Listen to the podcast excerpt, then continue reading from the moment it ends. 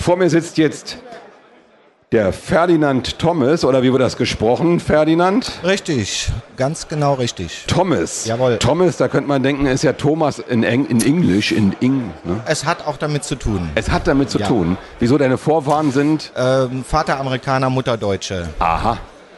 Siehst du, ich habe das doch, den Riecher hatte ich doch dann richtig. Ja. Genau.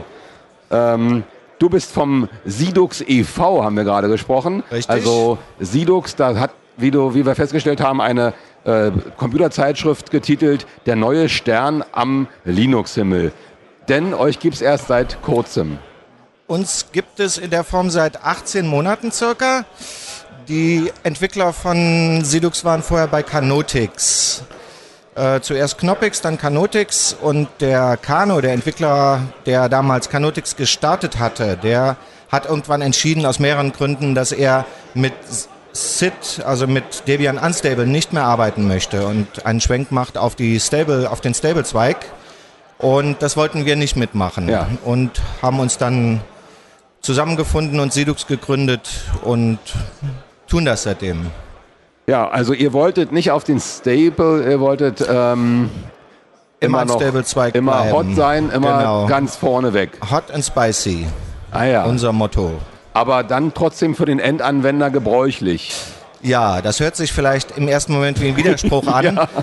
äh, viele Leute werden auch sagen, das ist einer. Mm, Wir haben uns gesagt, es ist machbar und es muss machbar sein. Denn äh, sehr versierte User können ja auch mit, mit einem Debian-SID arbeiten. Äh, alle Entwickler tun das, Administratoren tun das. Wir wollten es halt schaffen, dass es auch der, der Endanwender tun kann und das als, als ein Desktop-Linux ähm, herstellen, was, was benutzbar bleibt. Und trotzdem die ganz neuen Sachen drin hat. Und trotzdem die ganz neuen Sachen drin hat. Und wie erfolgreich ist das? Die, es ist immer schwer, äh, Benutzerzahlen rauszukriegen. Wir versuchen unsere Server, äh, Download-Sachen und sowas zu kontrollieren. Ich schätze mal, also ganz sicher fünfstelliger Bereich, ich schätze mal sechsstelliger Bereich. Und das ist nach, nach 18 Monaten eine, eine gute Zahl. Ja, denke ich auch. Also das ist ein Wachstum, das äh, andere Firmen erstmal vorweisen müssen. Und ihr seid ja nicht mal eine Firma, ihr seid Wir ein sind Verein. nicht meine Firma. Wir sind ein einfacher Verein.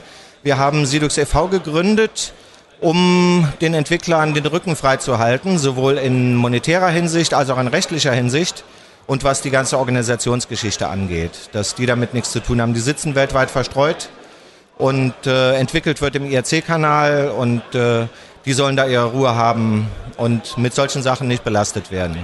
Das ist ja mal, äh, ich, also diesen Ansatz habe ich noch nicht so gehört. Also das ist äh, vielleicht nicht ganz so weit verbreitet, dieser Ansatz, aber ihr äh, habt das aus, bestimmt aus diesen Gründen gemacht, um den, Anwend äh, den Entwicklern wirklich die Chance zu geben, zu entwickeln und keine Angst zu haben, dass ihnen irgendwas da zustößt. Ja? Richtig, einmal das. Ein anderer Grund war, dass wir Seitenprojekte haben oder realisieren wollen, die im EV entwickelt werden. Also wir machen da auch Was unsere. ist das? Ja, zum Beispiel fertig ist schon ein Projekt namens Seminarix.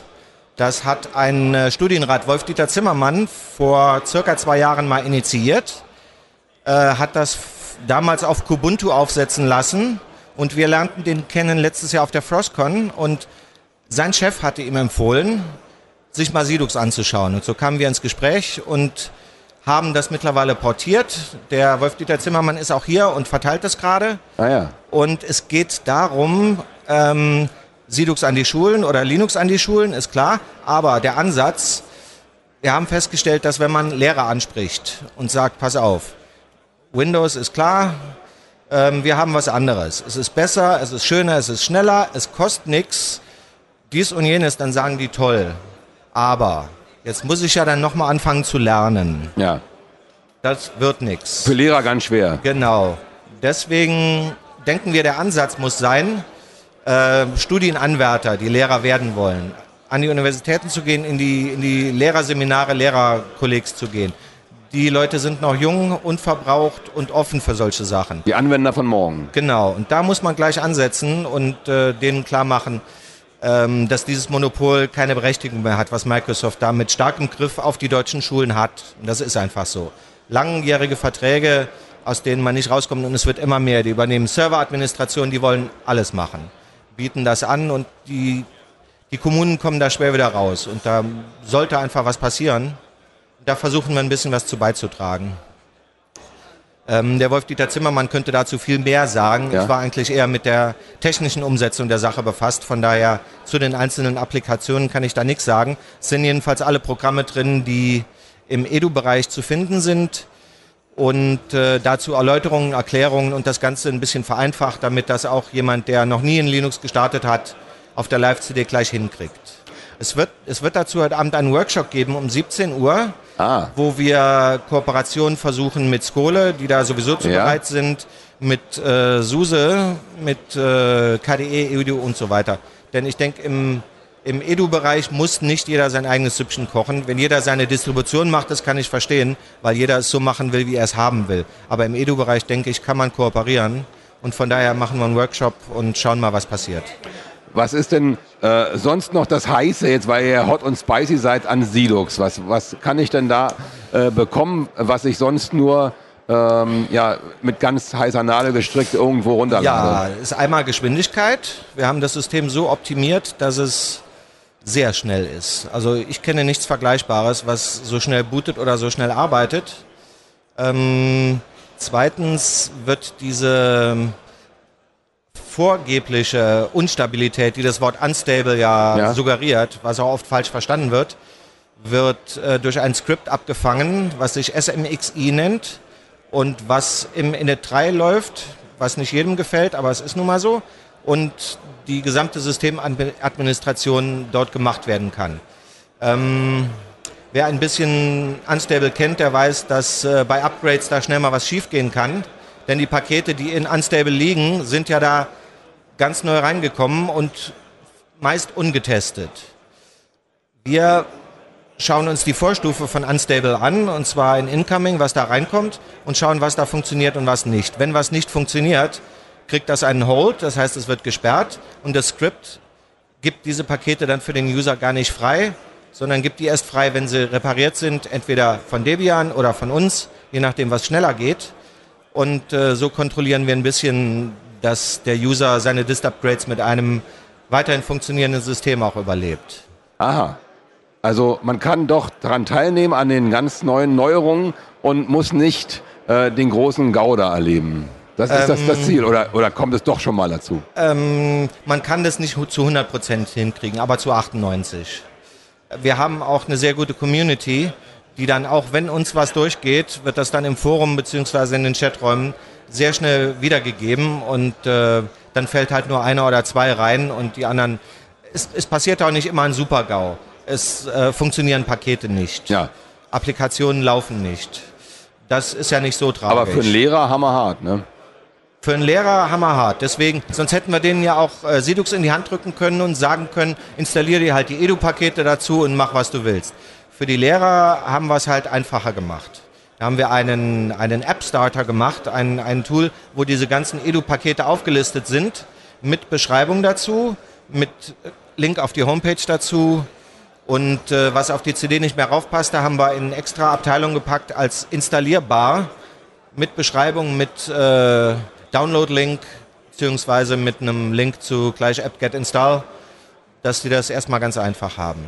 Und äh, die Frage, die wir jetzt so allen äh, Community-Distributionen stellen, äh, der Kontakt zu den Entwicklern, läuft der über IRC oder überhaupt oder über Mailinglisten, wie auch immer? Hat man, nee. hat man überhaupt so einen Kontakt bei euch? Natürlich. Ja. Mailinglisten haben wir gar keine. Nee. Geht alles über IRC. Alles über IRC. Und die Entwickler sind da jeden Tag da. Die sind ja, online. Die Entwicklung findet in diesem Zimmer statt.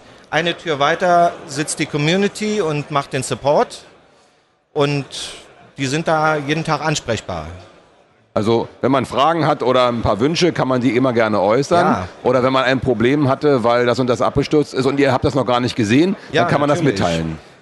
Das kann man und da bitten wir auch drum. Und es gibt auch spezielle Probleme, die im Support dann keiner beantworten kann, wenn es um irgendwelche Kernel-Fragen geht. Wir haben immer, wir haben eigene Kernel und auch immer die neuesten. Sobald auf Kernel.org was ist, ist das auch bei uns drin. Im Moment sind wir bei 2.26.5 und äh, da sitzt dann der Mensch, der die Kernel backt, nebenan und den kann man sofort ansprechen und in zwei, drei Minuten ist das Problem gelöst. Also so schnell. Das geht ruckzuck. Ja. Naja, das geht ruckzuck. Da sind, wir sind genauso schnell wie das Produkt, sozusagen. Ja, so richtig heiß. Da, da, sitzen Sie auf einem richtig heißen Stuhl. Ähm, das kann man nur in gekühlter Umgebung, so wie wir hier in der Halle. Äh, ich gucke mal nach, ob da eine Frage reingekommen ist. Äh, ich, ich muss mal. Achso, ich glaube, ich muss meine Frage nochmal stellen. Die geht bestimmt unter. Frage. Das KDE. Äh, das kann ich nicht lesen.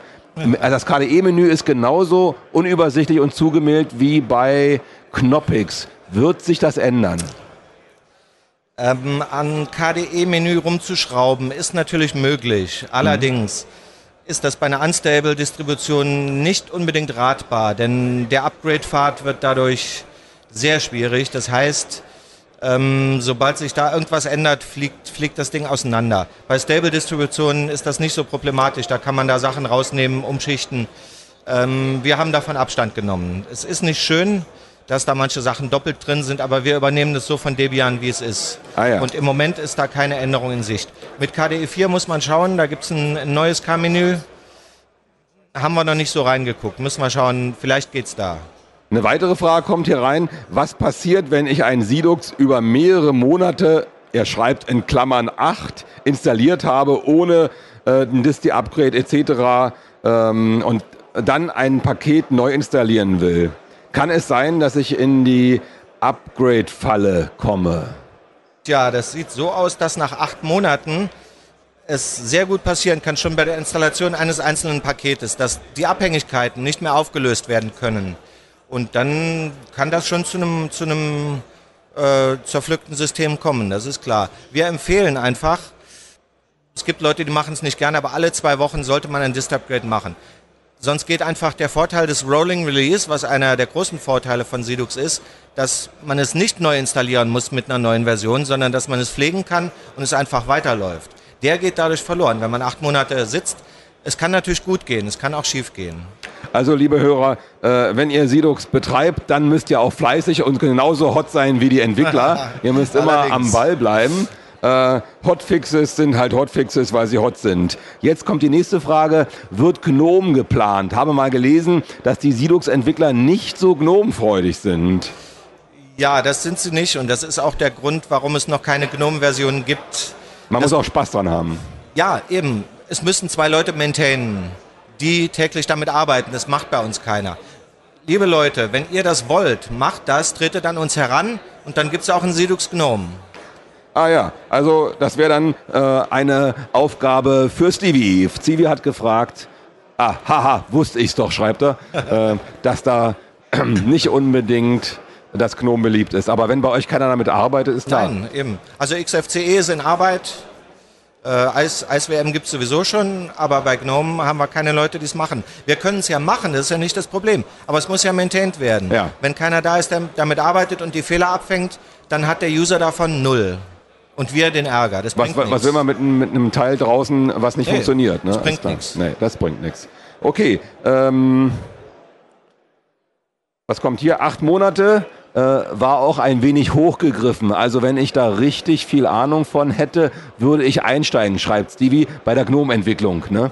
Aber äh, was nicht ist, kann ja noch werden, Stevie. Du kannst ja noch dazulernen. Ich glaube, das wäre eine riesen Baustelle. Das kann schon sein. Aber mit uns reden kann man immer. Okay, wie kann man an euch herantreten? Wer will, wenn, wenn jemand mitmachen will, wenn euch jemand unterstützen will, wo braucht ihr Unterstützung außer bei Gnome? Ähm, es kann jeder unterstützen. Entweder als Entwickler, auch im Low-Level-Bereich einsteigen. Ähm, wir brauchen Leute für HTML, die unsere Seite noch ein bisschen aufhübschen. Ähm, der Sidux e.V. braucht Leute, die bestimmte Aufgaben übernehmen. Ein Kassenwart. Nein, da haben, wir, da haben wir den Bestdenkbaren, da brauchen wir keinen. Nee. Ähm, es ist ganz einfach, an uns heranzutreten. Der Knopf für den IRC-Kanal Sidux ist auf dem Desktop ein Klick genügt und Conversation startet in den Kanal. Da kann man entweder mich, Devil, oder halt jemand anders ansprechen oder einfach fragen, ist einer da vom Verein oder so? Und dann ist der Kontakt hergestellt.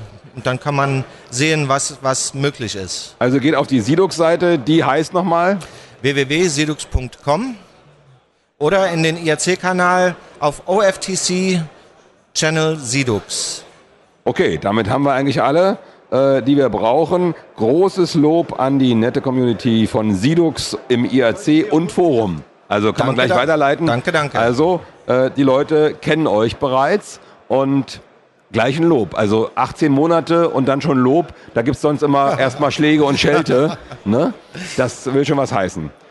Ich danke dir, dass du hier warst, Ferdinand. Gerne. Ähm, wir hoffen, dass wir dir ja noch ein paar Entwickler für GNOME zuschleusen können. Immer her damit. Ja, immer her damit. Und dann noch viel Glück bei deinem Sidux e.V. mit den vielen Problemen, die wir im Vorfeld besprochen haben. Und ich drücke dir die Daumen, dass es heute klappt. Ähm, ja. Dankeschön. Tschüss und noch viele gute Kontakte auf Jo, der Messe. Danke. Tschüss. Tschüss.